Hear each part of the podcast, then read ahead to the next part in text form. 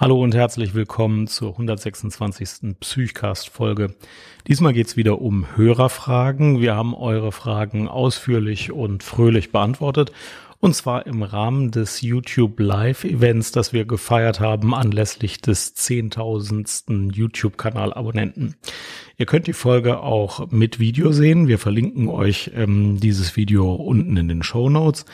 Aber ähm, naja, außer unseren beiden Gesichtern und den eingeblendeten Fragen sieht man nicht so viel. Insofern ist es als Podcast hoffentlich genauso gut. Viel Spaß mit den Hörerfragen, viel Spaß beim YouTube-Video gucken. Jetzt geht's los. Yo! Wir sind live. Und wenn alles gut geht, sieht man uns auch. Ähm, ich habe aber so einen Kontrollschirm hier. Da sehe, ich, da sehe ich noch nicht, dass wir live sind. Ich glaube, wir haben 19 Zuschauer. Do what you're looking for. With Alex and Jan, two doctors as your hosts. Psychcast, yes, Psychcast, let's start the show. So, herzlich willkommen zum Psychcast. Heute Sonderausgabe bei YouTube ähm, zu einem ganz besonderen Thema. Oh ja, wir, wir sind wirklich live. Also es funktioniert. Hier sind jetzt einige Kommentare da. Genau. Hallo Mareike, hallo Jules, hallo Silberdistel. Silberdistel kenne ich schon. Sehr schön. Ich freue mich sehr. Jan hat eingeladen, weil Jan gute Nachrichten heute zu verkünden hat. Und wir wollen mit euch anstoßen. Worum geht's, Jan? Erzähl doch noch mal eben. Ja, wir freuen uns sehr, dass wir 10.000 Abonnenten auf YouTube haben. Wir haben ja auch sehr viele Leute, die den Audio-Podcast hören, aber hier auf YouTube feiern wir jetzt 10.000 Abonnenten. Das sind wirklich sehr viele. Ähm, ich glaube, dass da auch viele von denen da sind, die uns ähm, so äh, als Podcast hören. Und wir haben ja schon vor wenigen Monaten, vor sechs Monaten oder so, eine äh, Sonderfolge für 5000 Abonnenten gemacht. Damals hatten wir technische Schwierigkeiten. Heute hoffe ich sehr, dass es besser geht. Jetzt haben wir eine Plattform, StreamYard heißt die. Wir können eure Kommentare lesen. Wir können auch einen Link posten, so dass ihr mit Ton und Bild äh, einzeln dazukommen könnt, wenn ihr wollt. Und wir können euch dann dazuschalten. Und wir haben uns nichts anderes vorgenommen, als mit euch zu feiern. Wir haben hier Wein organisiert. Alex. Und wir wollen keinen Alkohol verherrlichen, aber also wir wollen mit euch anstoßen auf 10.000 Abonnenten. Prost. Prost. So, ja. aber jetzt mal eins nach dem anderen, Jan. Du ratterst das hier so ja. runter. Jetzt sei das alles ganz selbstverständlich. Woran liegt's? Was ist passiert? Vielleicht können wir es mal noch so ein bisschen aufarbeiten. Ich hatte ja nicht so ganz viel Zeit ähm, in den letzten Monaten. Das wird jetzt wieder besser, aber du hattest ja Zeit. Du hast auch viel produziert. Dennoch denke ich, der äh, YouTube-Erfolg oder das Klicken der YouTube-Videos liegt vor allen Dingen an den beiden Videos, die ich mal eingestellt habe. ja. Einmal, wann man sich in einer psychosomatischen Klinik äh, behandeln lassen muss und wofür eine Gruppentherapie gut ist. Und das finde ich wirklich witzig. Das war also ganz am Anfang unserer Probierzeit. Und wir haben ja einen Podcast mit irgendwie 130, 140 Folgen, dem Psychcast, ne? Und da sind Folgen bei, die sind nicht gut so, ne? Die sind, die sind wirklich nicht, nicht so doll geworden. Und da sind aber auch ganz gute Folgen bei, finde ich. Auf jeden Fall ist, sind da schon ein paar Kapitel. Aber wenn ich angesprochen werde irgendwie mal, werde ich immer auf diese beiden Videos angesprochen. ich war irgendwie so in zehn Minuten so zum Versuchen so abgedreht habe, ne? Und ähm, dich hat der Virus dann ein bisschen mehr erwischt halt. Bei dir sind das ziemlich viele Videos geworden und ziemlich viele beliebte Videos und sehr coole Themen und ähm, total cool gemacht. Also ich freue mich jedes Mal. Erzähl mal eben, wie, wie machst du so ein Video? Wie läuft's ab? Ich glaube, das wollen jetzt unsere Zuschauerinnen und Zuschauer auch mal so ein bisschen wissen. Also wir haben ja gestartet den YouTube-Kanal und dachten uns, manche junge Hörer hören auch Audio hauptsächlich über YouTube. Also stellen wir immer ein hübsches Foto und äh, einfach den Audio-Track auf YouTube ein. Und das wird auch tatsächlich geguckt. Also so 500 bis 1500 Views kriegt auch so ein Video. Aber eigentlich ist YouTube ja für was anderes da. Also da ist es schon schöner, wenn man was mit Bild macht.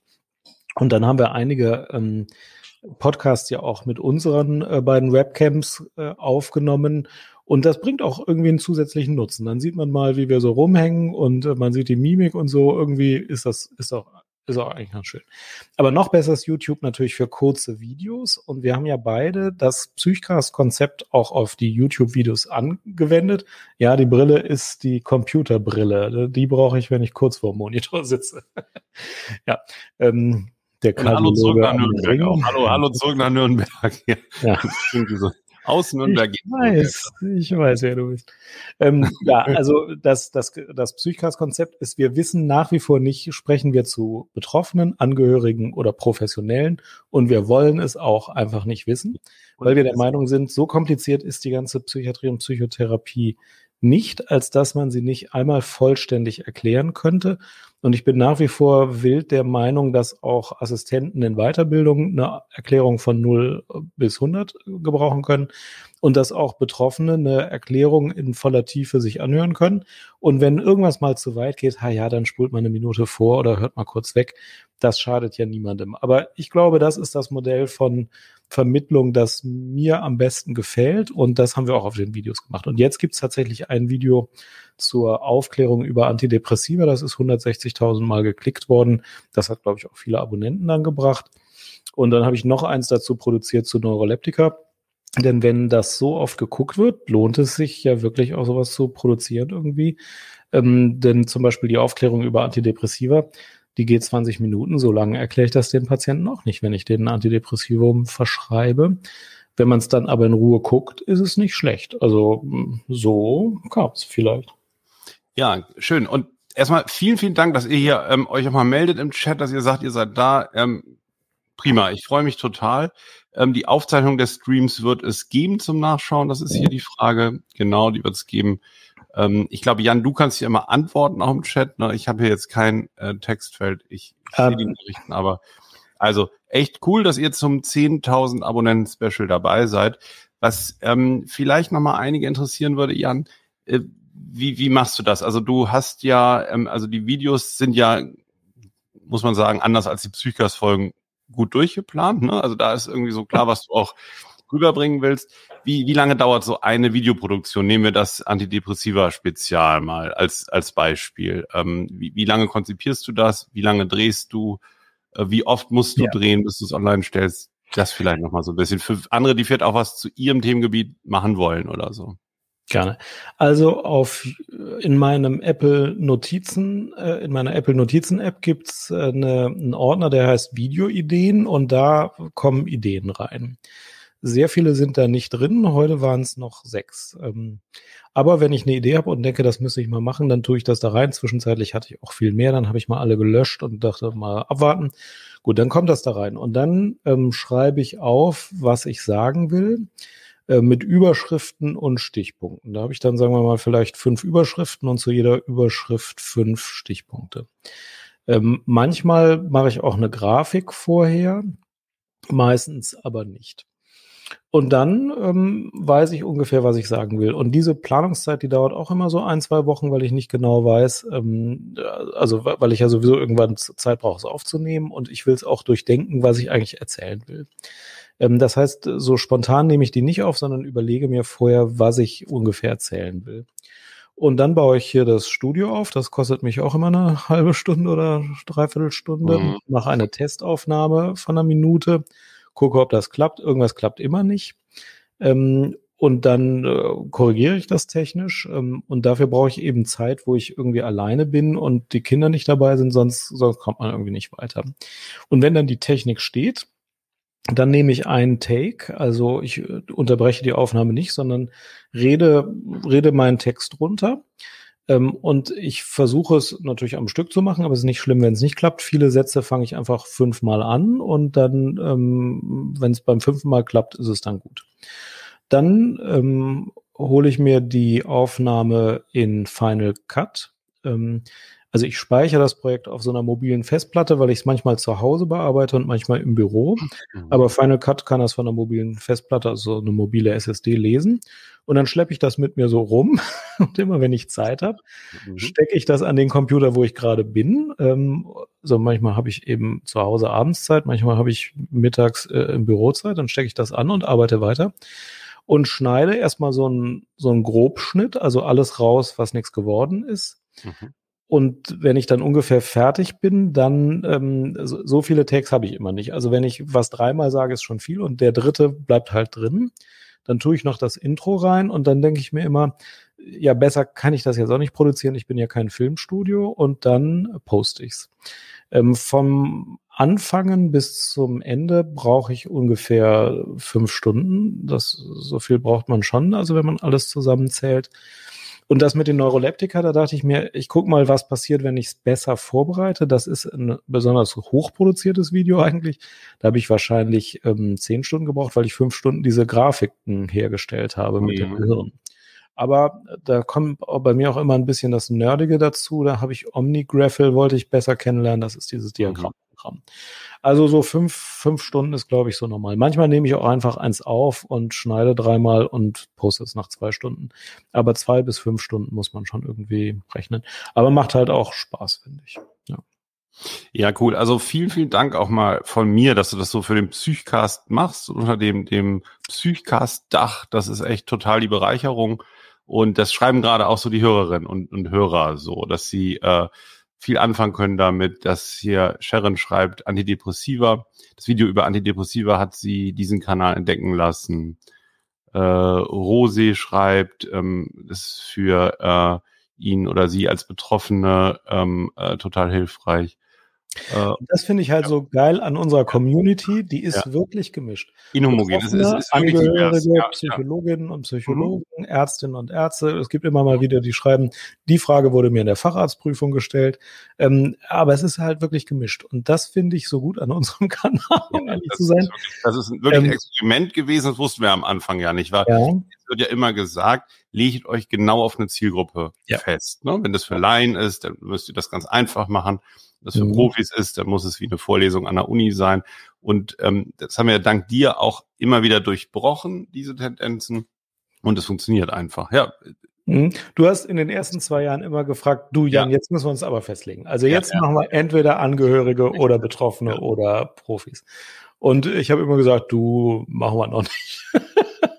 Und ich bin nach wie vor der Meinung, dass das gut funktioniert. Ja, jetzt bin ich auch der Meinung. Und ich finde auch aus den Rückmeldungen lernen wir dadurch so viel, dass es eben nicht nur eine Gruppe ist. Also die Kommentare, wir beantworten die ja nicht sehr gut. Also wenn ihr was schreibt in den Kommentaren, kriegt ihr oft keine mhm. Antwort. Wir lesen sie aber alle und ja, ähm, ich finde auch, dass wir viele versuchen zu berücksichtigen, aber ich lese die jedenfalls immer mit großem Interesse und die sind deswegen so gut, weil eben auch alle hm, verschiedenen Gruppen dabei sind. Ähm, das macht es sehr, sehr hilfreich, finde ja, ich. Ja. Mhm. Ich, ich freue mich auch, wenn wir auch eine äh, Podcast-Folge gemacht haben oder wenn ich zu meinem Buch, äh, dann ist das wohl psychosomatisch, äh, E-Mails bekomme und irgendwie Feedback und ich lese das aufmerksam, aber ich habe wirklich oft dann nicht mehr den Impuls, dann auch nochmal zurückzuschreiben, weil wir senden ja schon in den Folgen irgendwie Statements mhm. raus und so. Aber ich freue mich und ich nehme das auch sehr ausführlich wahr, aber am Ende fehlt dann auch irgendwie die Zeit. Also das vielleicht auch nochmal für euch, ne, weil ich manchmal auch längere E-Mails bekomme, nochmal mit einer speziellen Situation. Ähm, wir haben ja jetzt keinen ähm, Praktikanten in unserem Büro, er, der sowas beantwortet. Das schafft, also ich schaffe das dann teilweise auch, auch einfach nicht mehr. Geht dir ja auch so. Ne? Und das nochmal zur Begründung, das soll aber nicht äh, Desinteresse sein, sondern ich glaube, das ist so ein bisschen, hat sich jetzt so eingebürgert, wir, wir geben unsere Statements über Podcast, über, über deine Videos oder, oder heute ab und freuen uns dann total auf Post. Ohne dann auf, und auf die Live-Shows, denn hier beantworten wir Hörerfragen. genau. Äh, und ähm, äh, ich denke, wir können damit auch gerne starten. Wie viele ähm, Hörerinnen und Hörer? Wir haben jetzt äh, 56 sind dabei. Okay. Wer möchtet ihr den Jingle nochmal hören jetzt? Alle wollen den Jingle hören. Jetzt nochmal in Ruhe den Jingle. Jasmin hat äh, äh, das Hörbuch zweimal gehört. Ähm, Gibt es dein Buch als Hörbuch, Jan? Nein, das würde keiner würde hören. So meins sein. Cool. Freue ich mich total. Als ja. Einschlaflektüre wäre das ideal. Komm, hau noch mal den Jingle raus und dann kommt die erste höhere Frage. Ihr könnt in die Kommentare jetzt schon Fragen stellen. Psychcast.de Psychosomatic Medicine and Psychiatry Psychotherapy and so much more Psychcast is bringing you what you're looking for With Alex and Jan, two doctors as your hosts Psychcast, yes Psychcast, let's start the show Psychcast, Hörer Spezial 10.000 Abonnenten. Sehr gut. Ja, Jan, schauen wir mal rein. Ähm, ich höre schon lange euren Podcast als angehende Therapeutin. Das freut mich total. Ähm, damals und heute interessant. Sie ist schon länger dabei. Okay. Ähm, genau, wenn ihr jetzt äh, Fragen habt, die erste Frage ist jetzt da, ne? dann könnt ihr die mal reinstellen und dann versuchen wir mal was vielleicht dazu zu sagen. Jan, erste Frage geht an dich. Was halten Sie von den Fallpauschalen in der Psychiatrie? Uiuiui, das ist ja schon eine wirklich schwierige Frage. Also erstmal zur Erklärung. Bislang oder besser gesagt früher wurde nach Tagen ähm, berechnet. Also wenn ein Patient zehn Tage im Krankenhaus war, im psychiatrischen Krankenhaus, dann hat man als Krankenhaus zehnmal 250 Euro oder irgendwas bekommen. Die 250 sind unterschiedlich, aber man wurde äh, und wird teilweise noch pro Tag bezahlt. Ähm, das führt dazu, dass die Krankenhäuser eher eine Neigung haben, die Patienten zu lange liegen zu lassen, weil man ja pro Tag bezahlt wird. Aber andererseits auch wieder nicht, weil die Krankenkassen, wenn man einen Patienten zu lange im Krankenhaus liegen lässt, sagen, ja, die letzte Woche ist nichts mehr passiert, bezahlen wir auch nicht mehr. Ähm, und deswegen äh, gibt es die Idee, das so zu machen wie in der, in der somatischen Medizin. Da kriegt man nämlich Fallpauschalen eigentlich nach ähm, Diagnose und Prozedur. Also die ersten, die es gemacht haben, waren die Chirurgen. Die haben dann gesagt, eine Blinddarmentzündung mit einer Blinddarmentfernung die bringt 3500 Euro, egal ob der Patient zwei Tage oder 20 Tage bleibt. Dann gibt's immer noch eine schwere Gradeinstufung, also wenn der Blinddarm durchgebrochen ist, gibt's mehr Geld als für einen normalen Blinddarm. Und dann gab's die Überlegung, das könnten wir doch in der Psychiatrie auch machen und äh, man hat dann Diagnosen identifiziert mit bestimmten Schweregradeinteilungen und auch einzelnen Prozeduren und äh, will dann danach bezahlen. Das System ist auch in so einer Art Übergangsphase. Es stockt aber noch ein bisschen, weil das in der Psychiatrie sich einfach nicht so gut abbilden lässt. Also eine Schizophrenie kann entweder einen super hohen Betreuungsaufwand machen oder einen sehr niedrigen.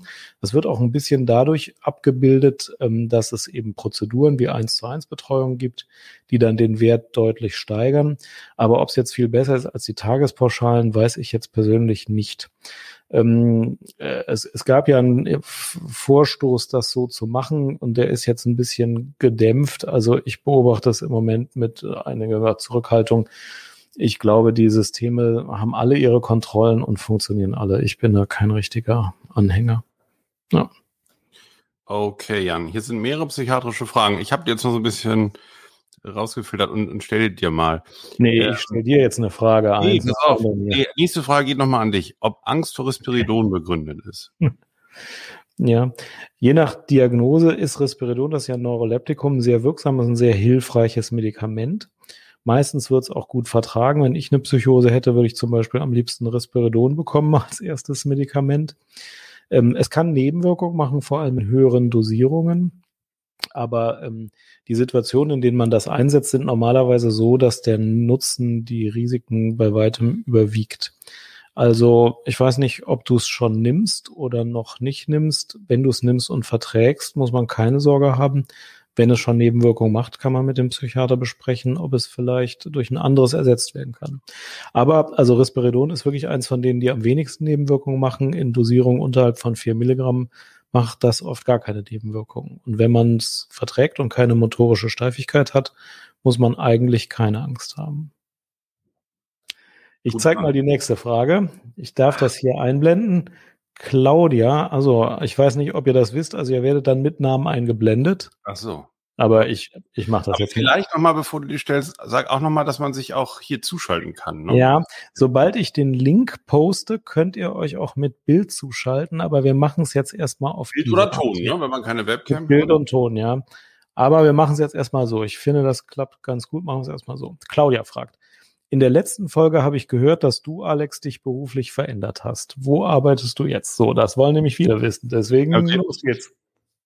Ähm, ich bin seit ähm, 1. Oktober dabei, eine neue psychosomatische Reha-Tagesklinik in Berlin aufzubauen. Ähm, das ist jetzt insofern noch nicht spruchreif, als dass ich noch keine Patienten habe, aber sowas kostet ja Vorbereitungszeit. Das ist jetzt auch recht weit fortgeschritten. Das ist also eine ambulante Klinik, in der tagsüber behandelt wird, psychosomatisch und man zu Hause noch wohnt. Und ähm, alle möglichen äh, Krankheitsbilder äh, behandelt werden können, die psychosomatisch sind, vor allen Dingen aber Depression, Angststörungen, somatoforme Störungen. Und ich habe auch schon ziemlich große Teile des Teams zusammen. Aber trotzdem, falls jetzt zufällig jemand zuhört, der vielleicht Psychologe oder die Psychologin ist, approbiert oder Arzt, Ärztin, Krankenschwester, schreibt mir gerne mal eine E-Mail. Auf meiner Homepage ähm, kugelstadt.eu findet ihr meine E-Mail-Adresse. Und vielleicht können wir uns dann mal connecten, wenn ihr irgendwie noch Teil des Teams werden wollen würdet. So, das Ganze ist, weil nicht eröffnet, so nicht ganz spruchreif, aber wird es noch und ich werde das auch in diesem, äh, in unserem Podcast, im Psychcast dann immer mal wieder so ein bisschen erzählen, wie das vorangeht. Ähm, diese Woche zum Beispiel habe ich gerade ein EKG gekauft und also macht total Spaß, diese Vorbereitung eigentlich für so eine ganzheitliche Medizin zu treffen. Und ähm, jetzt ähm, ja, bin ich dabei, das, das Team näher kennenzulernen und wir sind dabei, Gruppenkonzepte und so auszuarbeiten. Also sehr, sehr spannende Zeit. Und was auch alle interessiert ist, wirst du in weiterer Zeit haben zu Psychcasten, wenn du jetzt diese verantwortungsvolle neue Position eingenommen hast? Ist es deine Frage oder die jetzt? ja, ich frage das, weil nicht, dass ja. da Sorgen entstehen lässt.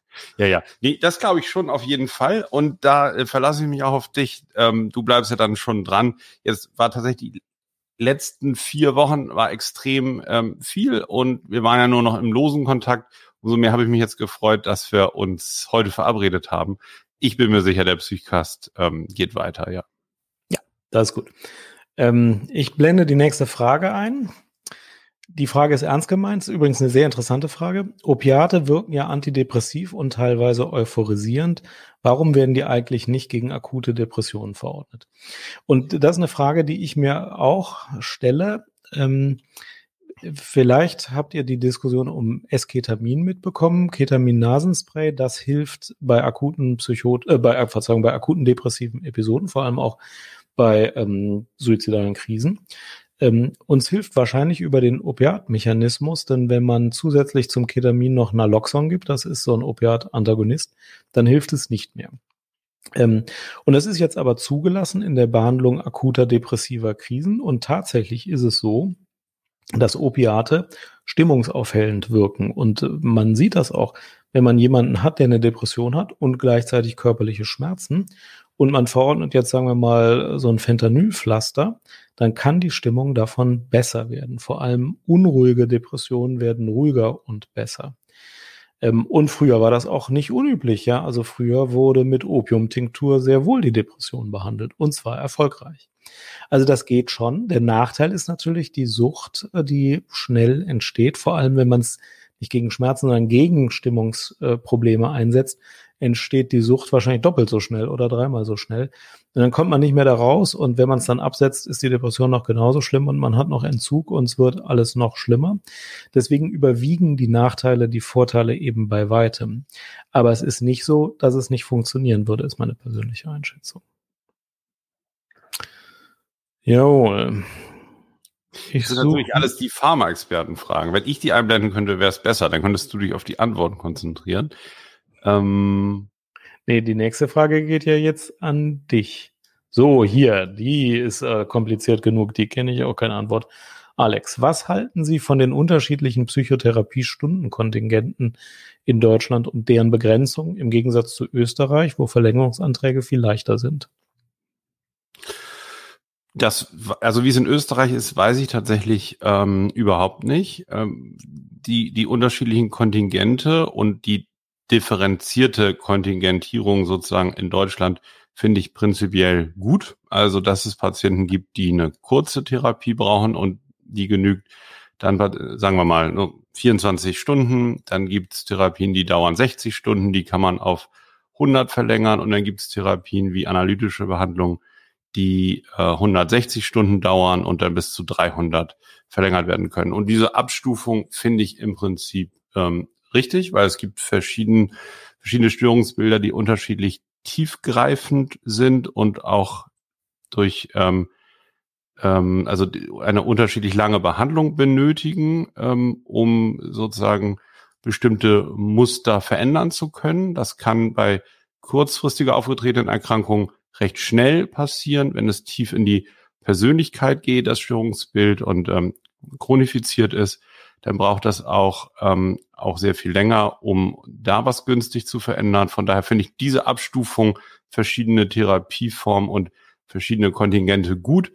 Was ich schlecht finde, sind die Tendenzen, die man ja jetzt immer mal wieder gehört hat, es irgendwie zu vereinheitlichen, also das Gutachterverfahren wegzunehmen, was es jetzt gibt. Im Moment müssen die äh, die einzelne Behandlung begründet werden und ähm, ein, ein Bericht geschrieben werden an Gutachter, der dann die entsprechend beantragte Therapie bewilligt oder ablehnt. Das ist sozusagen differenziertes Verfahren und das Gießkannenprinzip, dass jetzt jeder, egal warum, zum Beispiel 25 Stunden bekommt oder jeder 30 Stunden und dann ist auf jeden Fall Schluss mit der Behandlung.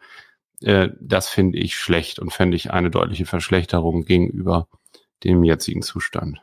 Alex, ich muss auch mal fragen, ist das eigentlich so, dass analytische Behandlungen weiterhin mehr Stunden kontingentiert kriegen als verhaltenstherapeutische? Ja, ja, genau. Mhm. Was hältst du davon? Also das kann ich jetzt kann ich nicht beurteilen. Ähm, was ich nur sagen kann, ist vom vom Ansatz der analytischen Behandlung, zum Beispiel bei schweren Persönlichkeitsstörungen, wenn man die analytisch behandeln möchte, braucht man tatsächlich die 160 Stunden oder mehr. So und mhm. es gibt eben durchaus Störungsbilder, die über eine lange korrigierende Beziehungserfahrung besser zu behandeln sind, ne? als wenn man jetzt nur ein halbes Jahr arbeitet. Weil man möchte ja die nachhaltigen Erfolge haben, die auch nach der Therapie anhalten. Und da hat ja, also ähm, da haben ja ähm, zum Beispiel Gerhard Roth als Hirnforscher von der Uni Bremen eben nachgewiesen, dass es tatsächlich ähm, ähm, Unterschiede gibt in den synaptischen Verbindungen, in den neurobiologischen Veränderungen, je nach Einwirkungsdauer ähm, einer, sagen wir mal, also wenn man es jetzt mal ganz leicht sagt, ist ja häufig an der Verursachung sind ähm, abträgliche Beziehungserfahrungen beteiligt, ähm, die sich dann immer wiederholen, also Beziehungsabbrüche, ähm, ja, paranoides Erleben in Beziehung und dann ein, ein wenig kontinuierliches ähm, Kontakt erleben und das kann natürlich über eine lange Behandlung, über eine lange analytische Behandlung zum Beispiel korrigiert werden. Und ähm, das, das funktioniert häufig eben nicht. Ja, so ähm, langfristig ähm, wirksam gewesene Beziehungen eben kurzfristig zu, zu substituieren, zu verbessern. Mhm. Und ähm, wie das jetzt in der Verhaltenstherapie ist, das ist ja nochmal vom, vom Vorgehen ähm, deutlich anders. Ähm, ob es da, ob es da günstig wäre, auch länger zu behandeln, sagen ja die meisten Verhaltenstherapeuten, dass es eigentlich nicht notwendig ist, oder? Das, oder? ja, ähm, also Verhaltenstherapie kann manchmal auch als fokussierte Kurzzeittherapie sehr wirksam sein. Manchmal ist nach fünf Stunden viel Leidensdruck reduziert. Verhaltenstherapie kann aber manchmal über 300 Stunden sehr sinnvoll sein. Also ich bin immer der Meinung, dass die Kontingente so eine zu, ein Zugeständnis an die, an die hm, einfachere Planbarkeit sind, aber es gibt ja keinen inhaltlichen Grund, warum es jetzt nach 25 Stunden äh, irgendwie immer aufhören soll oder so. Äh, ich aber bin kein so großer Freund davon. Was ist, was ist VT? Ähm, normalerweise Langzeittherapie 16? Oder? Nee, 25 und dann verlängerst du auf 50. Äh, das ist, glaube ich, nach wie vor das häufigste. Und du kannst dann nochmal verlängern. Nach Richtlinie? Die Langzeittherapie geht länger. Ich habe keine Ahnung, um ehrlich zu sein. Ja. Das muss einer mal ganz schnell in die Kommentare. Ja, ja, genau. Wir können auch hier gucken, immer KBV. Ja, oh, nee, wir gehen schon zu der nächsten Frage über, sonst kommen wir gar nicht hinterher. Wir haben nämlich hier total interessante Fragen. Hm. Jetzt habe ich eine ausgesucht, die an uns beide geht. Tiger92 fragt. Stimmt es, dass bei dissoziativen Störungen keine medikamentösen Behandlungsmöglichkeiten existieren? Naja, man kann ja dissoziative Zustände schon punktuell medikamentös behandeln oder lösen, aber die Ursache von dissoziativen Störungen hat meistens einen psychischen Hintergrund, der sich auch über verbale Verfahren oder über einen psychotherapeutischen Zugang eher behandeln lässt. Das ist die Aussage des Psychosomatikfacharztes. Ich sage jetzt nochmal, es gab Naloxon in Studien gegen dissoziative Störungen. Ähm, Naloxon hat ähm, Naloxon. Naloxon, ja, okay. Naloxon hat bei manchen Patienten ganz gut gewirkt, bei manchen hat es gar nicht gewirkt. Ähm, deswegen gibt es viele Psychiater, die sagen, wenn sie unter Dissoziation leiden, können sie mal einen Versuch mit 50 Milligramm Naloxon machen äh, pro Tag über zwei Wochen und schauen, ob es besser wird. Ich mache das auch vereinzelt. Bei meinen Beobachtungen klappt es oft nicht, dass Dissoziationen davon besser werden. Und letztlich hat es sich nicht wirklich durchgesetzt. Und all die anderen Medikamente, SSEI, Neuroleptika, helfen nichts. Das kann man sicher sagen. Und sedierende Medikamente kann man zwar geben, aber beenden auch die Dissoziation nicht. Also es gibt kein gutes Medikament gegen Dissoziation. Ja, und, und Dissoziation hat ja, selbst wenn du das mit Naloxon irgendwie beenden kannst, ähm, das ist ja auch irgendwie ein Schutzmechanismus. Also passiert ja irgendwas, ja, dass etwas dissoziiert wird, etwas abgespalten wird. Und ähm, also wenn das schon so weit ist, dann das mit Medikamenten sozusagen beheben zu wollen, ähm, führt ja häufig sozusagen bei dem dahinterliegenden äh, Problem nicht weiter.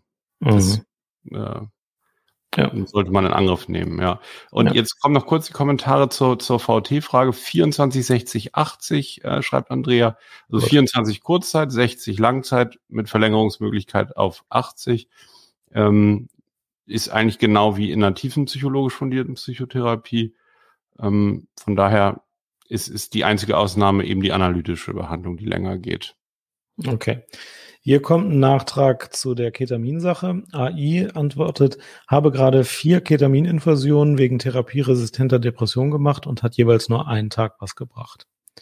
Also, das ist ähm, eine wichtige Rückmeldung, finde ich. Das sind Pharma-Fans hier. Nee, pass auf, hier kommt gar keine Pharma-Frage, die geht an dich, FH fragt, warum gibt es immer mehr psychiatrische Diagnosen? Liegt es daran, dass es immer mehr Psychiater gibt oder wird die Diagnostik besser? Also ich glaube ja, dass es leider immer weniger Psychiater im Moment gibt. Also da gibt es ja einen starken Fachkräftemangel.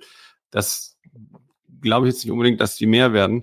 Ähm, was die Ursachen angeht, das sind, glaube ich, ganz, ganz vielfältige Mechanismen. Das kann man nicht runterbrechen auf eine Sache. Aber was man schon sagen kann, ist ja, dass sich körperliche Erkrankungen immer besser behandeln lassen. So, so die Notfallmedizin, die Akutmedizin wird immer besser, was äh, häufig auch ja, zu, kürzeren Liegezeiten im Krankenhaus führt, zu kürzeren AU-Zeiten. Und auf der anderen Seite die, die psychischen Erkrankungen und Belastungen werden immer höher. Da kann man sich verschiedene Überlegungen zu machen, woran das so liegt, ähm, äh, auf verschiedenen Ebenen. Ähm, dass das jetzt nur ein Artefakt ist, denke ich nicht. Wie siehst du das, Jan? Glaubst du, dass es nur mehr diagnostiziert wird, mehr festgestellt wird und eigentlich die Prävalenz gleich bleibt? Ja, ich glaube, dass die Prävalenz im Wesentlichen gleich bleibt. Übrigens haben wir gerade 100 Zuschauer hier live, nicht schlecht. Ich glaube, dass die Prävalenz gleich bleibt äh, von den wichtigsten Erkrankungen wie Schizophrenie und Zwangserkrankungen und schlimmen Angsterkrankungen. Ich glaube, dass es ein bisschen, ja. Ja, und ich glaube, dass es ein bisschen unterschiedliche Ausprägungsintensitäten gibt. Aber die, die Tatsache, dass die Psychiatrie so viel Aufwand bekommt, glaube ich, liegt zu einem kleineren Teil daran, dass es jetzt enttabuisiert ist und besser diagnostiziert wird und man besser spre darüber sprechen kann. Ich sehe aber schon die Gefahr, dass manche normalen Dinge psychiatrisiert werden, die nicht psychiatrisiert werden sollten. Und ich glaube, das macht einen ähnlich großen Anteil jetzt in dem, in der Zunahme. Es ist einfach so, wenn ich das jetzt mal sehr platt sagen darf, dass man nicht immer gut drauf ist und dass man Lebensphasen hat, wo man traurig ist und schlecht dran ist. Und ich habe Sorge, dass das oft stärker psychiatrisiert wird, als das früher der Fall war. Und das bringt auch ein bisschen Zulauf, das bringt Verordnung von Antidepressiva, das bringt Krankschreibungen für Depressionen und das bringt in den Studien mehr Depressionen. Ähm, und das ist der Teil, auf den Psychiater sehr kritisch blicken müssen, denn wir sollen das nicht tun. Wenn es noch keine Krankheit ist, sollen wir es nicht zur Krankheit machen. Und das, was ich positiv sehe, und deswegen nenne ich das jetzt als zweites, damit das mehr in Erinnerung bleibt, wenn man jetzt eine psychische Erkrankung hat, dann wird sie eher mal diagnostiziert, es wird darüber gesprochen, sie kann auch behandelt werden. Und das ist natürlich gut. Und ich weiß jetzt auch nicht, welcher wirklich überwiegt. Also es gibt schon auch die eine Gefahr, die erkauft man sich, glaube ich, ein bisschen damit, dass man das andere nutzt. Also ich will die Welt jetzt nicht zurückdrehen. In den 70ern war es schlimm. Da kamst du mit einer psychiatrischen Krankheit nicht nach vorne, weil es keiner wahrhaben wollte, keiner sehen wollte, keiner behandeln wollte, der Arbeitgeber nicht drüber geredet hat, war alles schlimm. Das ist jetzt besser. Ich möchte aber auch nicht, dass die Psychiater jetzt alle kollektiv übers Ziel hinausschießen und jeden psychiatrisieren, der nicht psychiatrisiert werden sollte. Ja, aber was ich nochmal interessant finde, was Sozialmediziner immer gut zeigen in Statistiken, die Berentung aufgrund körperlicher Erkrankungen nimmt mhm. ab und die Berentung aufgrund psychosomatischer Erkrankungen, also eher nicht nicht sozusagen die major-depressive Erkrankung, sondern so eine Erschöpfungsdepression, Überlastungsdepression, ähm, körperliche Schmerzsyndrome und so. Das nimmt alles zu. Und das könnte ja durchaus damit zu tun haben, ja, dass man sich, also dass man diese eigenen ähm, Bedürfnisse auch mal nach, nach Ruhe und Erholung nach körperlichen Erkrankungen, dass die immer weiter eingedampft werden, weil die so gezielt behandelt werden können, mechanistisch gesehen so gezielt. Ne? Ein verstopftes Herzkranzgefäß kann einfach aufgemacht werden mit dem Stand, das wird alles immer besser. Aber das, was nach dem Herzinfarkt passiert, dann eben die Erschöpfung, die Adaptation, die Gewöhnung an diesen neuen Zustand und das Leben mit der Erkrankung, das geht nicht schneller. Die Psyche wird ja nicht immer schneller.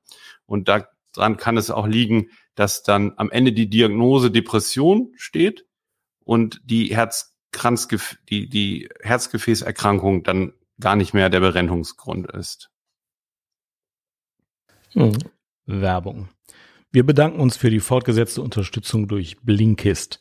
Blinkist, das ist eine App, die man auf dem Handy laden kann, aber auch ein Webservice, mit dem ihr Bücher zusammengefasst bekommt. Und zwar interessante Sachbücher aus den verschiedensten Bereichen.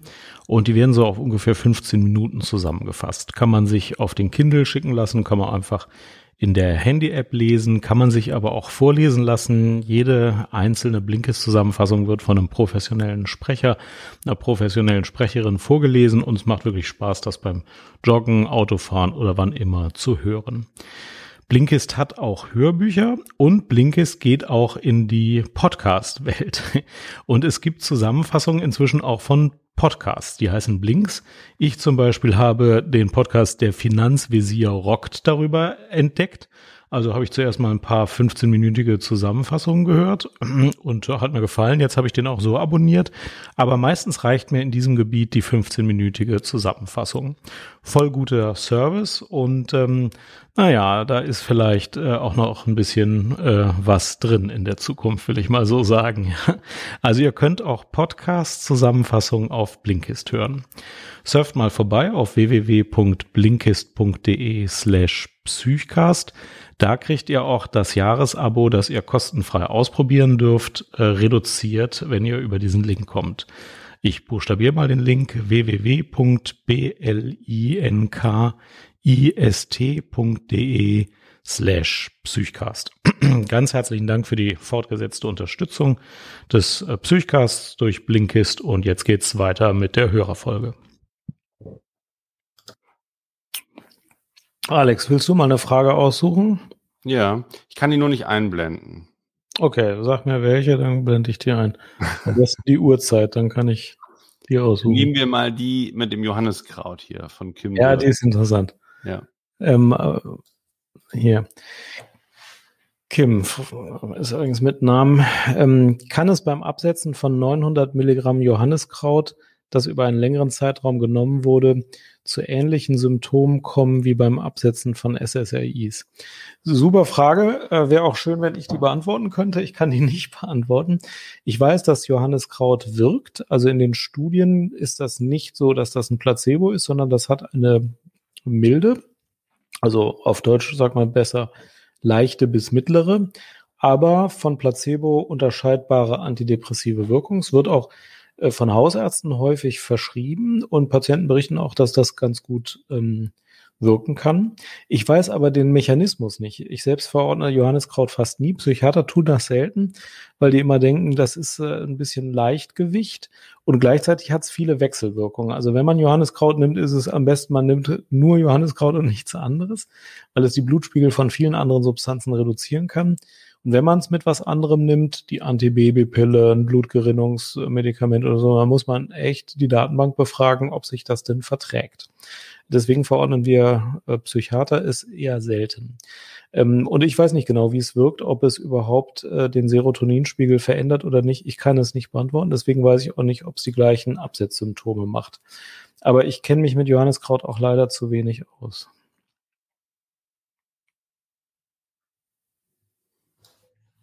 Jetzt mal was Schwieriges. Thema falsche Erinnerungen erzeugen in einer Traumatherapie. Kann man das als Patient erkennen? Äh, Alex, willst du mal erklären, worum es bei dieser Frage mach geht? Mach du mal bitte. Das ist echt so Fleiß, Fleißarbeit. Das machst du mal bitte. Ich habe echt eine anstrengende Woche hinter mir. Also, das ist ein False wichtiges. Memories. Jan, Jan, jetzt kommt Jan Dreher zum Thema False Memories. False Memories finde ich ein ziemlich wichtiges Thema. Es gibt nämlich False Memories und man muss das in der Psychotherapie-Szene ähm, berücksichtigen. False Memories geht so. Es gibt da Studien zu, die sagen, ähm, wenn sie zum Beispiel, also eine, eine klassische Studie dazu lief so ab, die haben Zeugen, die bei Gericht aussagen sollten, untersucht in der Studie. Also es ging nicht um eine richtige Gerichtsverhandlung, aber die, die Zeugen, denen wurde gesagt, ähm, Sie sehen hier ein Video und das gelbe Auto knallt mit 100 Sachen auf das blaue Auto. Und die andere Hälfte wurde gefragt, ähm, äh, Sie haben hier ein Video gesehen, das gelbe Auto ähm, fährt mit 100 äh, Stundenkilometern auf das blaue Auto. Und dann hat man geguckt, woran sich die ähm, Probanden erinnern. Und das eine ist, wenn man sagt, knallt auf, erinnern sich die Probanden, dass das Auto sehr schnell gefahren ist. Und wenn man sagt, fährt mit, erinnern sich die Probanden, dass das normal schnell gefahren ist. Was in einem Gerichtsverfahren großen Unterschied macht.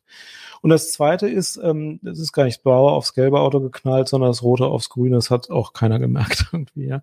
Man erinnert sich dann so, wie die Frage gestellt wurde. Also jedenfalls in einem relevanten Prozentsatz.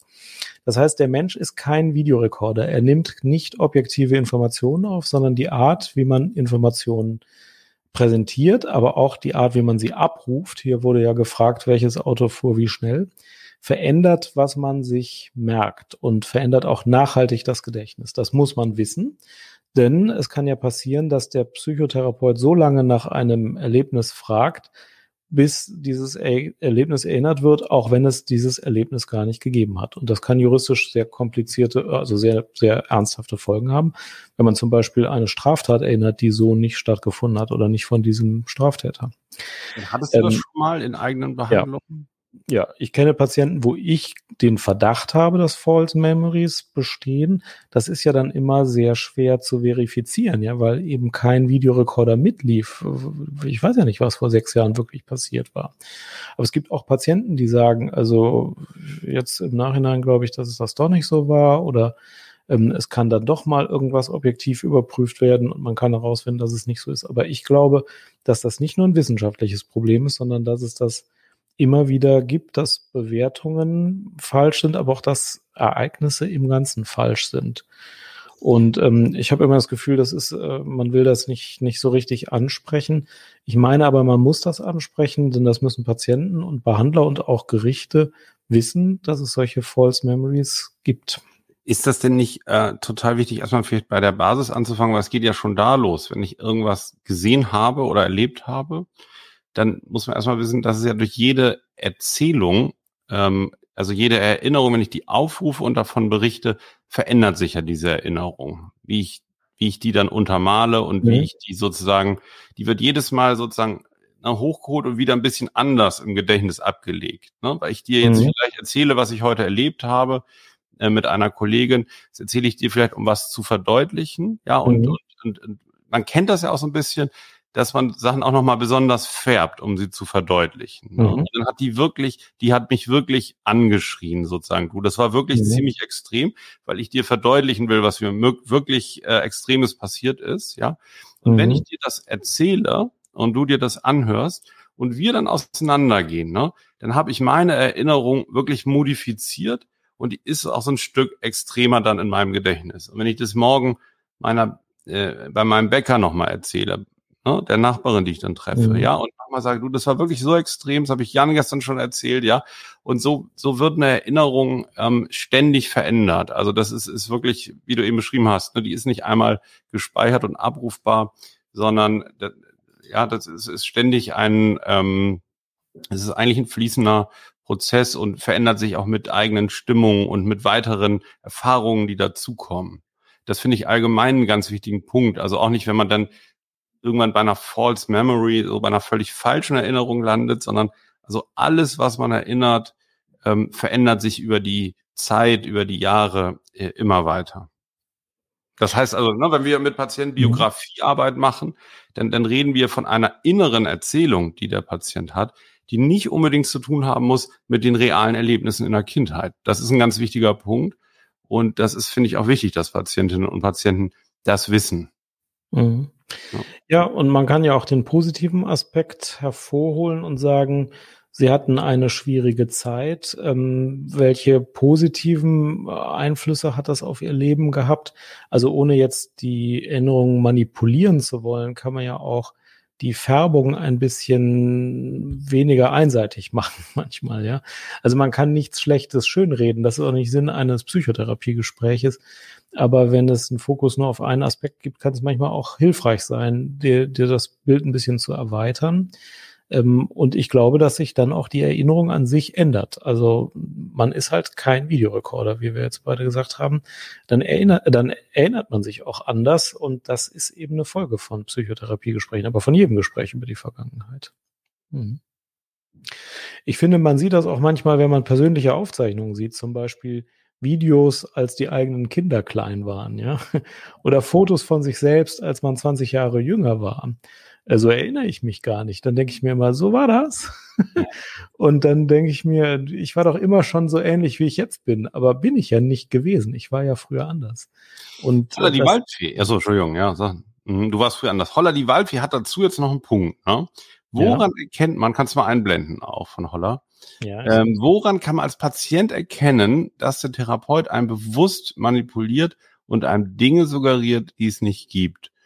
Ähm, und das ist natürlich eine schwierige Frage, aber was ich da ganz allgemein wichtig finde, ähm, wenn man das Gefühl hat, dass das an einem vorbeigeht, ne? weil die meisten Menschen haben irgendein Gefühl dafür, ja, wenn es wenn irgendwie Themen äh, äh, suggeriert werden, wenn wenn äh, irgendwie Gefühlserlebnisse unterstellt werden, die eigentlich nicht passen, da ähm, ähm, darf und sollte man unbedingt reagieren und das ansprechen oder im Extremfall sich eine weitere Meinung einholen.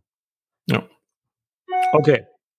Gehen wir zurück zu einem ähm, weniger anstrengenden Thema, einem, wo du mehr Spaß hast, hoffe ich.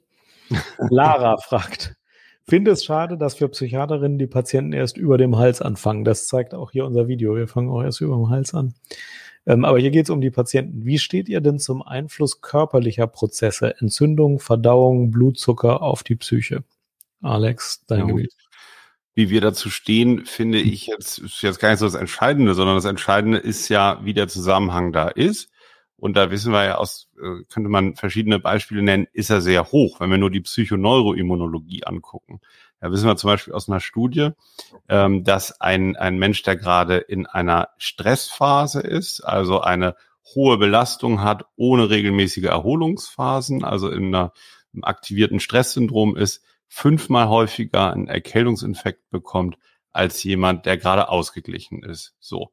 Da sehen wir ja den, nur in diesem einen Beispiel den Zusammenhang, also psychische Belastung, Stress erleben und direkte Änderung im Immunsystem. Ja, das gleiche wissen wir von Entzündung, hat die Zuschauerin hier äh, genannt. Im Körper passiert bei einer depressiven Erkrankung ungefähr das gleiche wie bei einer Entzündungsreaktion. Da werden ähnliche Mediatoren oder eine ähnliche Kombination von, von Mediatoren ausgeschüttet, die dann dieses Sickness Behavior, auch dieses Krankheitsgefühl machen. Also, dass Psychiaterinnen die Patienten erst über den Hals anfangen, kann ich jetzt nicht so bestätigen. Ähm, ist jetzt auch nicht meine, äh, ist jetzt auch nicht so meine Herangehensweise. Das gab es sicherlich früher, ähm, ob es jetzt viele Psychiater noch gibt, die so in Kliniken rumlaufen, die dann hier erst anfangen, sozusagen am Gehirn. Das kann Jan uns besser beantworten, weil ich bin so in der Psychosomatik zu Hause, wo in dem Wort ja Psychosomatik schon die Kombination, also Psyche und, und Soma, Soma für eben das Körperliche, das Materielle steht, also alle Körpervorgänge. Ähm, aber ich denke, die Psychiatrie ist da auch ähm, ähm sehr viel weiter und berücksichtigt die somatischen Einflussfaktoren auch mit, oder? Wie ist das? Zum Beispiel bei euch dann. Also. Ja, also ich verstehe die Trennung in Psyche und Körper ja besonders schlecht als Psychiater. Ich weiß gar nicht, wie man auf die Idee kommen kann, das ist getrennt. Ich bin ja immer der Meinung, das Gehirn ist so dieser gelartige Klumpen Körper. Der produziert die Gedanken und Gefühle. Und äh, wenn der einen schlechten Blutzucker hat, was erwarten Sie denn von dem Gehirn? Das ist nicht gut und ähm, das wirkt sich auch aus. Und dass körperliche Krankheiten die Stimmung verändern, das ist doch selbstverständlich. Und dass eine schlechte Stimmung körperliche Krankheiten verändern, ist auch selbstverständlich. Also ich verstehe mal gar nicht, wie das jemand nicht sehen kann. Ja, genau. Und würde mich jetzt interessieren, wenn die Hörerin nochmal schreiben kann, wo sie das erlebt hat. Also ich würde. Ja, naja, das wird ja häufig erlebt, weil, weil die Leute ja, sagen, ja. körperlich sind sie gesund, es ist die Psyche. Da wird ja schon eine Trennung gemacht, die es überhaupt nicht gibt. Ja, das äh, heißt ganz einfach, sie sind äh, dann ist so, das dann ist das ne? Genau. Ja. Ja. Mein Buch, ja. Da, darum geht's auch da drin. Ähm, also, nee, das, das, ähm, es, es war aber, es, es gibt, glaube ich, so eine alte ähm, Armee noch von äh, Psychiatern, die sich dann auch auf psychiatrische zurückziehen. Aber das ist, ähm, ist nicht mehr aktuell. Schreib doch mal in die Kommentare bitte, wo du das vielleicht erlebt hast, würde mich mal total interessieren. Ein bisschen Gossip Talk. Ja. So, ich kann jetzt noch mal ein bisschen Psychiater-Bashing fortsetzen. Ähm, Sarah fragt eine Frage an euch: Wie unterscheidet man mittelschwere und schwere Depressionen? Äh, ich kann das gar nicht gut unterscheiden. Ja? Also ich frage das auch in den Facharztprüfungen nie. Es gibt nämlich eine Art, wie man das unterscheiden soll. Man soll nämlich Symptome zählen. Ja, also man braucht erstmal Traurigkeit und Hoffnungslosigkeit und Antriebsstörung, äh, zwei von drei Symptomen. Ich kann schon gar nicht richtig wiedergeben. Und dann werden noch weitere Symptome gezählt, sowas wie Schlafstörungen, Selbstmordgedanken, körperliche Beschwerden, Interessenverlust. Ich weiß es auch wieder aus dem Kopf nicht. Ähm, und wenn man dann eine bestimmte Menge an diesen Symptomen, also eine bestimmte Anzahl an diesen Symptomen zusammen hat, dann ist es eine schwere und wenn es weniger sind, ist nur eine mittelschwere. Das bringt aber gar nichts, weil zum Beispiel das Symptom Suizidalität, wenn ich das habe, habe ich automatisch auch eine schwere Depression, anders als die ICD-10 das macht. Die würde nämlich zählen. Und das ist aber falsch. Das heißt, äh, klinisch, praktisch machen es alle so, die sagen, wie stark schränkt denn die Krankheit jetzt das Leben ein? Also bin ich manchmal ein bisschen zurückgezogen und deprimiert, aber komme sonst gut zurecht mit meinem Leben, dann ist es vielleicht eher eine leichte oder eine mittelschwere. Aber bin ich so aus der Bahn geworfen, vielleicht nur von meinen Schlafstörungen, dass ich gar nicht schlafen kann und gar nicht gut gestimmt bin. Sonst habe ich aber nichts. Dann habe ich halt eine schwere Depression. Also das wird nicht so gemacht, wie es in der ICD-10 vorgeschrieben ist, äh, bei allen Leuten, die ich so kenne, ähm, vernünftigerweise. Und es wird einfach daran festgemacht, wie stark die Krankheit jetzt beeinträchtigt. Oder Alex, wie macht ihr das da so? Äh, du zählst das ordentlich durch oder wie ich geht das? Ich das nicht durch. Ich, ich habe jetzt auch, ja. ich unterrichte ja seit seit vier, fünf Jahren ähm, für Ärzte anderer Fachrichtungen ähm, psychosomatische Grundversorgung, Thema Depression. Ich hatte da immer diese Tabellen drin, wie man jetzt Symptome mhm. zählt und über 14 Tage und dann kommt man so, es ist, glaube ich, es ist ein absolut falscher Zugang, finde ich. Und ähm, seit ich mich jetzt auch mit, mit Gutachten und Sozialmedizin beschäftige, ist es nochmal falscher. Aber das Entscheidende ist ja wirklich, wie stark ist man eingeschränkt. Also wenn ein Patient jetzt aufgrund seiner depressiven Erkrankung nicht mehr arbeiten gehen kann, nicht mehr aus dem Haus kann, gar keinen Kontakt mehr aufrechterhalten kann, dann ist das ja das Entscheidende für die Schwere seiner Krankheit. Also diese einzelnen Symptome zu zählen, die ja sowieso überlappend sind, ja, und die sich auch völlig unterschiedlich zeigen können, ähm, finde ich eigentlich nicht, nicht zeitgemäß. Und ich finde es auch, ich finde es total nervig. Das ist meiner Meinung nach total die, die Krücke und das ist so eine Prinzipienreiterei mit der ICD-10 und der Zuordnung der Depression. Das kann man am besten über den klinischen Eindruck und den, die Einschränkung, die der Patient hat, ähm, ermitteln. Mhm. Aber es hat natürlich mehr den Anschein dann, ähm, dass es so wäre, ne? Ähm, ähm, aber in Wirklichkeit muss man halt viele depressive Menschen schon gesehen haben oder so, und dann kann man es auch einschätzen. Ja. Ähm, Versuche, Alex. Maria fragt, was sagen Sie zu der neuen ICD-11-Diagnose der komplexen PTBS? Wie unterscheidet man diese von einer normalen PTBS mit komorbider BPS? Willst du dazu was sagen? Ähm, also die komplexe PTBS, also ich weiß jetzt, dass in der ICD-11 komplexe Traumatisierung mit drin sind. Wir mussten uns ja bisher immer behelfen. Es gab eine PTBS, da hattest du ja definiert, dass in der Vergangenheit, ich habe jetzt im Kopf sechs Monate zurück oder so, ein Trauma auch stattgefunden haben muss. Die meisten Menschen sind aber komplex traumatisiert durch vernachlässigende Beziehungen, durch emotionale oder körperliche Demütigung oder Gewalt. Da gab es nicht ein Traumaereignis dann die PTPS, sondern über lange Zeit traumatische Einwirkungen, die dann in der Summe irgendwann so gewirkt haben, dass eine posttraumatische Erkrankung vorliegt. Und da gab es keinen Code so richtig dafür. Ähm, wie das jetzt genau gelöst ist, weiß ich nicht, aber ich finde gut, dass jetzt komplexe Traumatisierungen da besser ähm, dann abgebildet werden können. Okay. Ähm, Hier ist nochmal eben, Andrea, das ICD-11 werden da weiterhin Symptome gezählt bei der Depression. Weißt du das? Ja, die ICD-11 ist schon besser, weil sie jetzt auch Dimensionen abbildet. Hier ist die Frage. Da kann man jetzt auch verschiedene Bereiche, also Persönlichkeit und äh, Krankheit in unterschiedlichen Dimensionen darstellen. Das ist schon besser.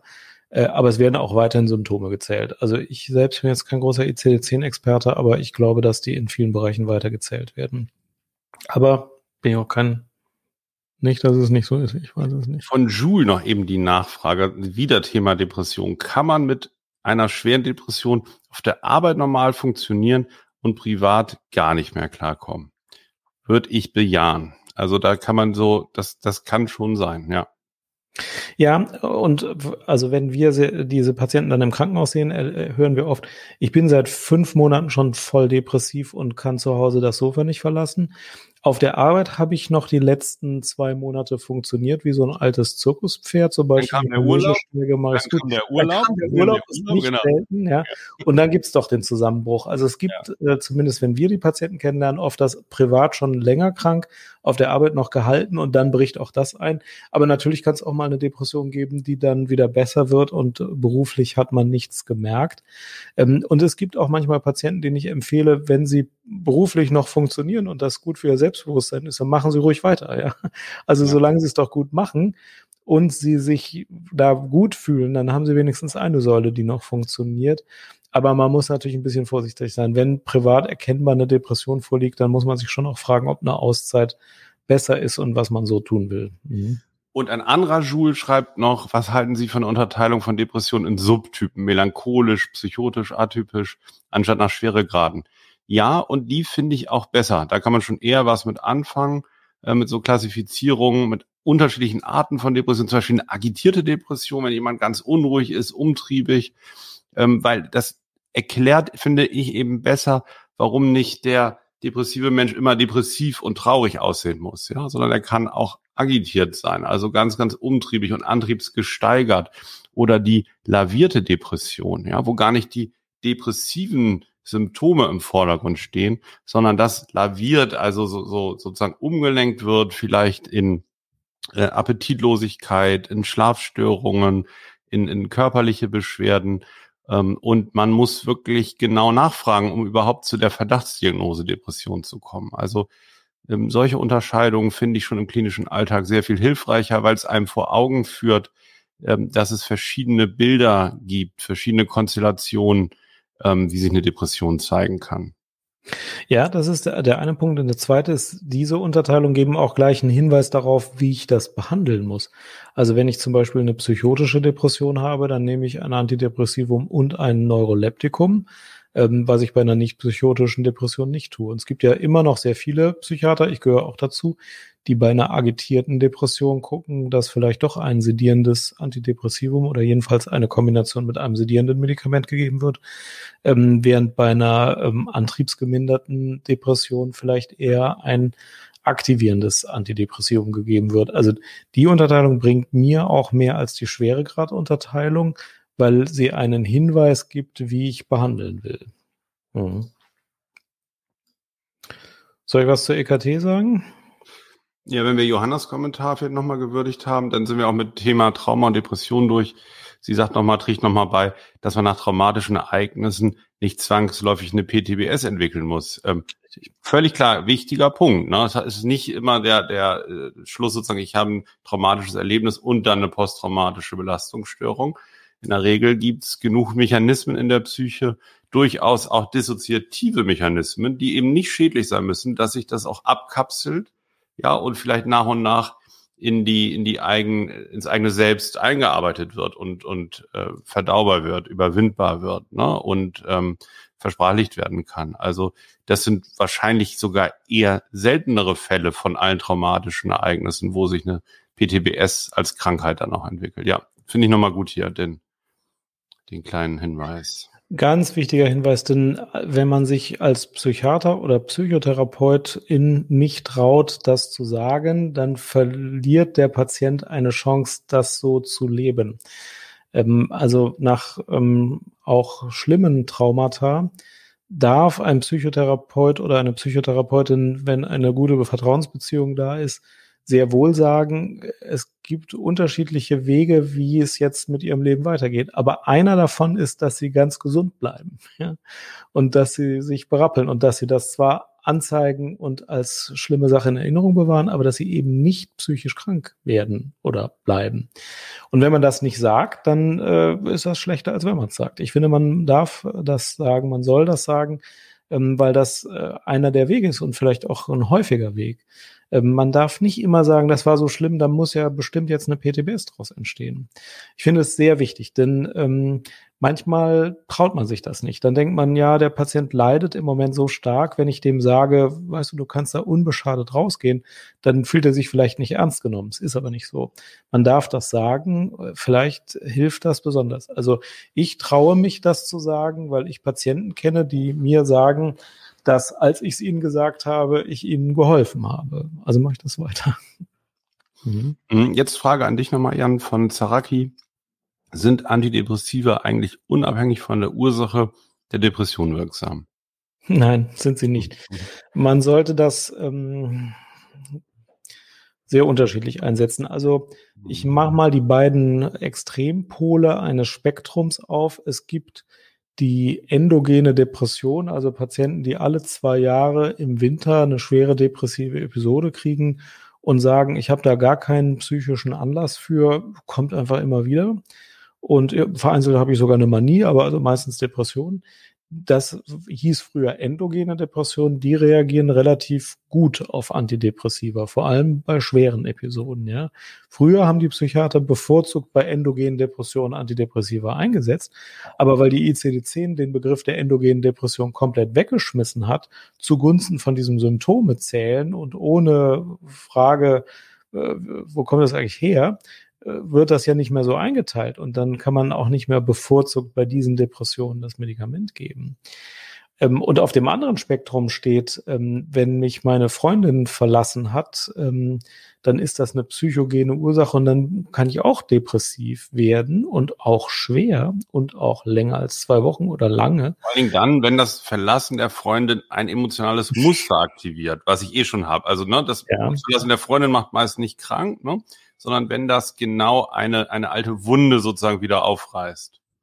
Ja, und da helfen Antidepressiva meiner Erfahrung nicht. nach gar nicht. Ja, und dann soll man sie auch nicht verschreiben. Weil, weil zum Beispiel der Serotoninspiegel gar nicht das Problem ist dann, ne? Das muss man ja, auch das ist ja sowieso nicht bei den Depressionen, das ist ja nicht mal bei den Endogenen. Ja, genau, genau, nicht mal bei denen, aber so, so, na, weil, weil der Hirnstoffwechsel ja. normal funktioniert, ja. ja. Ich ja. komme nur in eine starke Emotionalität dann aufgrund eines Auslösers. Da helfen dann keine Tabletten. Genau. Äh, und das heißt äh, reaktive Depression oder psychogene Depression, also so hieß das früher in der ICD-9. Und da haben die Psychiater damals, als es diese Einteilung gab, auch das da nicht so häufig verschrieben. Ich mache das immer noch so. Ähm, aber weil es diese Einteilung nicht mehr gibt, ähm, wird das auch nicht mehr so differenziert. Es gibt die Einteilung nicht mehr, ja, weil die ICD-10. Ich gerade gedacht, als du das eben erzählt hast, ne, endogen, ähm, mhm. Wie, wie, wie, äh, das andere war Exogen sozusagen. Ja, Endogene und reaktive Depression. Ähm, dann, dann würden ja jetzt wahrscheinlich auch viele sagen, ja, das ist ja veraltet, das unterscheidet man ja nicht mehr. Und das ist ja auch ein bisschen sinnvoll, wenn man das akademisch betrachtet, ist es sinnvoll, weil wir natürlich immer unterschiedliche Einflüsse haben. Wir haben immer für den endogenen Anteil oder eine Vulnerabilität, also eine Bereitschaft und einen Auslöser. Und man kann nicht sagen, ja, das ist jetzt die endogene Depression, es gibt aber schon Depressionen, meiner Meinung nach, also habe ich jetzt echt keine festen Zahlen, also fünf bis zehn Prozent, die völlig unabhängig von äußeren Auslösern ne, immer wieder kommen zum Beispiel oder auch erstmals auftreten. Das ist das, was man eben früher wirklich eher endogene Depression genannt hat. Ähm, und da macht es auch keinen Sinn, irgendwie Ursachen an den Haaren herbeizuziehen oder zu sprechen, sondern da helfen dann eher die Antidepressiva. Und ich glaube, diese alte Einteilung ist weggenommen worden, ähm, weil es dazu verleitet, irgendwie das jetzt so, so runterzubrechen. Ne? Aber ich glaube, die ist weggenommen worden, weil das eigentlich für die Forschung günstig ist, weil du kannst objektiv Symptome zählen und da werden zwei unterschiedliche ja. Forscher die gleiche Einteilung machen oder eher die gleiche Einteilung machen. Ja. Aber bei der Einteilung, was ist jetzt Psychogen, ne? was ist, ist Endogen, das, das, das auch haben auch alle immer so, ja, ich finde, das ist alles doch, ach, der hat auch Stress mit dem genau. Auto, ist irgendwie abgeschleppt worden, ist also Psychogen. Der andere sagt, ja, das ist doch kein Grund dann ist es also endogen. Das ist nicht so reliabel, das sind unterschiedliche Beurteiler, machen unterschiedliche Einschätzungen. Deswegen ist es weggenommen worden, aber nicht, weil es uns den besseren Hinweis darauf leitet äh, oder gibt, wie wir das behandeln sollen. Aber ähm, ich kümmere mich da nicht drum und teile das deswegen weiterhin nach äh, psychotische, agitierte. Nach bestem, nach bestem Wissen und Gewissen. Annika sagt, habt ihr viele Patienten, die trotz zehn Jahre zurückliegender depressiver Episode weiter ihre Antidepressiva nehmen? Nee, habe ich nicht viele nach zehn Jahren. Eigentlich keinen. Also die, es gibt eine ganz interessante Statistik, die sagt, ähm, früher wurden ja viel weniger Antidepressiva verschrieben. Das hat sich ja vermehrfacht, wie viel Antidepressiva verschrieben werden. Und das hat sich unter anderem deswegen vermehrfacht, weil die durchschnittliche Gabedauer äh, also sich deutlich verlängert hat. Also die Leute haben früher Antidepressiva sehr oft nach sechs Monaten abgesetzt und der Arzt hat auch gesagt, wieso geht Ihnen wieder gut, das setzen wir mal schön ab. Und jetzt gibt es eine starke Tendenz, dass die Ärzte sagen, nein, sie dürfen ihre Medikamente auf keinen Fall absetzen, sonst kriegen sie das wieder. Dadurch nehmen die Leute die Antidepressiva länger und das ist ein wesentlicher Faktor, warum das häufiger verschrieben wird. Zehn Jahre erlebe ich jetzt auch nicht unbedingt, außer mit gutem Grund. Also wenn jemand eine ähm, bipolare Erkrankung, ne, das ist ein schlechtes Beispiel, wenn einer eine unipolare rezidivierende Krankheit hat und immer wieder Episoden kriegt, ha, ja gut, dann ist es ja auch nicht falsch, dass er das nimmt. Also zehn Jahre erlebe ich nicht oft. Aber ich erlebe schon oft auch fünf Jahre, manchmal zehn Jahre, wo ich denken würde, so, Sie nehmen jetzt acht Jahre ein Antidepressivum, warum versuchen Sie nicht mal ohne. Also ich versuche die Antidepressiva, wenn es mehr so psychogen reaktiv ist und irgendjemand es angesetzt hat, nach sechs Monaten mal auszuschleichen. Und bei anderen Symptomen nach zwei Jahren äh, Gesundheit äh, versuche ich die Antidepressiva auszuschleichen. Wenn das dann zwei, dreimal scheitert, dann weiß ich ja wieder mehr, dann gebe ich die auch länger. Aber im Versuch ist es ja. immer wert. Ja. Jan, ich muss langsam auflegen. Ähm, Willst das ist schade. Deswegen noch die drei schönsten Fragen und dann spielen wir nochmal den Jingle. Und dann entlasse ich dich hier, aber mhm. unsere 120 Respekt. Wie 120? Leute, wir haben 120 Teilnehmer hier. Werden ja immer mehr. Ja, die haben noch Fragen. Also pass auf, du darfst, du darfst jetzt. Du hast jetzt wirklich eine Sache mal kurz zwischendurch, Jan. Einmal kurz, einmal kurz durchatmen vielleicht. Also ich, ich freue mich total ne, über das Live-Format. Wir müssen jetzt mal eben auch kleine Pause machen, nochmal guten Namen sagen für die, die jetzt zugeschaltet haben. Also ja. Ich war ja lange nicht online hier bei YouTube. Du hast ja hier Videos eingestellt und du hast echt, und da muss ich dir mal eben ein Kompliment machen, du hast hier einen kompletten Pharma-Kanal draus gemacht. Das wusste ich gar nicht. Aber ja, doch, du hast jetzt, wir, genau, Pharma-Fans und Fragen hier. Das passt ja auch super zu deinem Buch. Ähm, du bist ja der, also, also eigentlich der Psychopharma Lightman, so in der Medizin kann man sagen. Also das Psychopharma-Buch von Jan steht bei Ärzten aller Fachrichtungen im Regal, Psychopharmakotherapie griffbereit, weil das eigentlich, ja, eigentlich ist es für jeden verständlich, oder? Was da so drin steht. Vielen Dank für diese Ehre. Und deswegen funktioniert unser Kanal ja so gut, weil wir beide zusammen dann ausgewogener unterwegs sind. Ja, ich bin ja nicht mehr, ich bin ja so sozusagen Gasthörer heute. Ich, ich bin aber begeistert, dass, dass sich das so findet im Internet also, dass du jetzt auch die, die Pharma-Fans hier hast. Ähm, aber nee, finde ich gut. Ich glaube, ja, aber ich würde sehr viele Leute, die mehr, wir machen das verschrieben bekommen und die Fragen haben, diese in der normalen Sprechstunde nicht beantwortet bekommen. Ja, genau. Und ich glaube, ja. wir, wir machen das bald mal so, weil, weil ich wäre ja auch ganz gern Journalist geworden, dass wir dann mehr so, dass ich hier moderiere und dass wir vielleicht auch ähm, Hörerinnen und Hörer haben, die hier anrufen und, und wirklich die große Pharma-Sprechstunde online hier machen. Da ja. hätte ich richtig, richtig Lust drauf. Das wird nicht passieren. Warum nicht? der Psychcast ist immer eine Mischung aus allem, wie der Mensch und die psychischen Herausforderungen immer eine Mischung. Ich versuche versuch hier schon wieder irgendwie zu studieren. Ja, du kommst da nicht raus, du kriegst das nicht ja, okay. ja, es ja. hängt alles mit allem zusammen. Du darfst dir jetzt aber eine Frage aussuchen. Okay, ähm, ich stelle, ich suche mir die erste Frage von den drei letzten aus, die ich dir jetzt mal stelle. Ah, die du mir stellst, ist recht. Die stelle ich dir und dann ähm, so, welche nehmen wir dann mal? Ganz ruhig jetzt erstmal gucken. Erstmal blende ich hier ein Tobias Müller-Jans Buch, Psychopharmakotherapie Griffwald, ist auch für Psychologin sehr zu empfehlen. Tobias, vielen Dank. So, du hast hier eine Frage. Äh, ich muss ein bisschen, wir haben ein paar ähm, Sachen übersprungen. Ähm, das hatten wir. Roswitha, du hast auch recht. Was, was schreibt Roswitha denn? Nun, Roswitha schreibt, nun freut euch mal. Richtig. mal richtig. Zeigt doch, dass ihr das richtig und gut macht. Es könnte noch mehr werden, wenn ja. ihr das öfter macht. Roswitha, ich habe versucht, diesen Wein aufzumachen und ähm, ich habe den Öffner nicht gefunden, weil ich so selten Alkohol trinke. Wir feiern das auf unsere stille, introvertierte, nerdige Art schon. Und wir freuen uns wirklich sehr über die, die äh, Teilnahme und über die Rückmeldung. Die Community die wir haben, so viele positive Rückmeldungen, so viele konstruktive Sachen.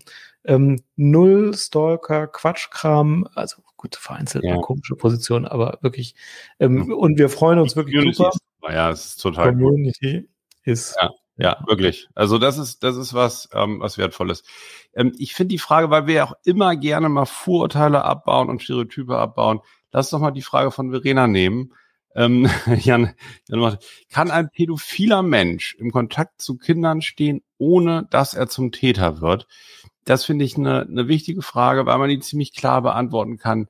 Ja, auf jeden Fall. Also das, ähm, ähm, das kann er. Also es, es kann man zum einen lernen. Es gibt aber auch medikamentöse ähm, Unterstützung in extremen Fällen. Aber es ist ganz wichtig zu wissen. Also auch ein pädophiler Mensch kann selbst Verantwortung ähm, für diese Ausprägung übernehmen und mit dafür sorgen und auch mit einem Hilfsnetzwerk dafür sorgen, dass er nicht zum Täter wird. Okay. Wichtig ist dann, dass man es erkennt und das aktiv annimmt. Ja. So. Darf man den Titel des Buches erfahren?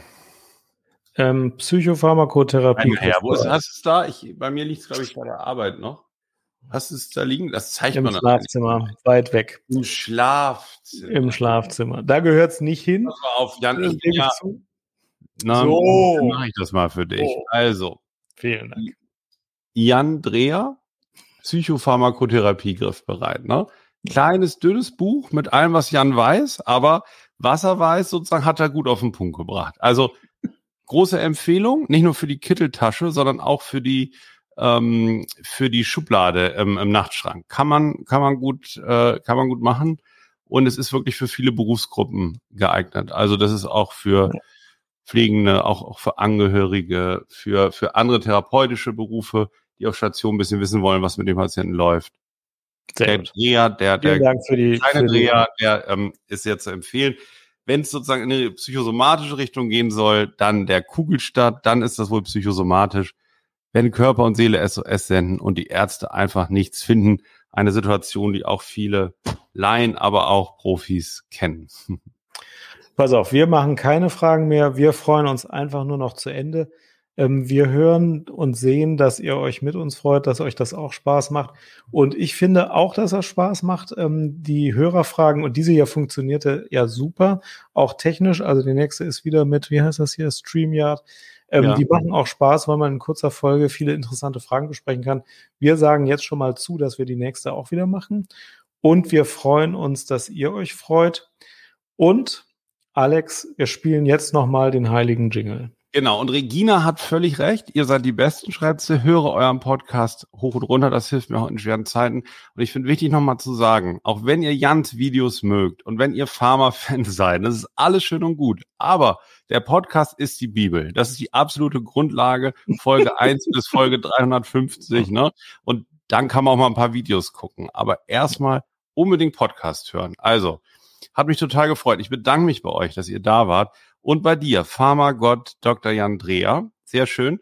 Und jetzt kommt nochmal der Jingle. Und wir sagen schon mal ganz, ganz schönen Abend und ähm, bald mal häufiger live hier zu verschiedenen Themen, oder? Ja. Okay. Psychcast.de Psychosomatic medicine and psychiatry, psychotherapy, and so much more. Psychcast is bringing you what you're looking for. With Alex and Jan, two doctors as your hosts. Psychcast, yes, Psychcast. Let's start the show.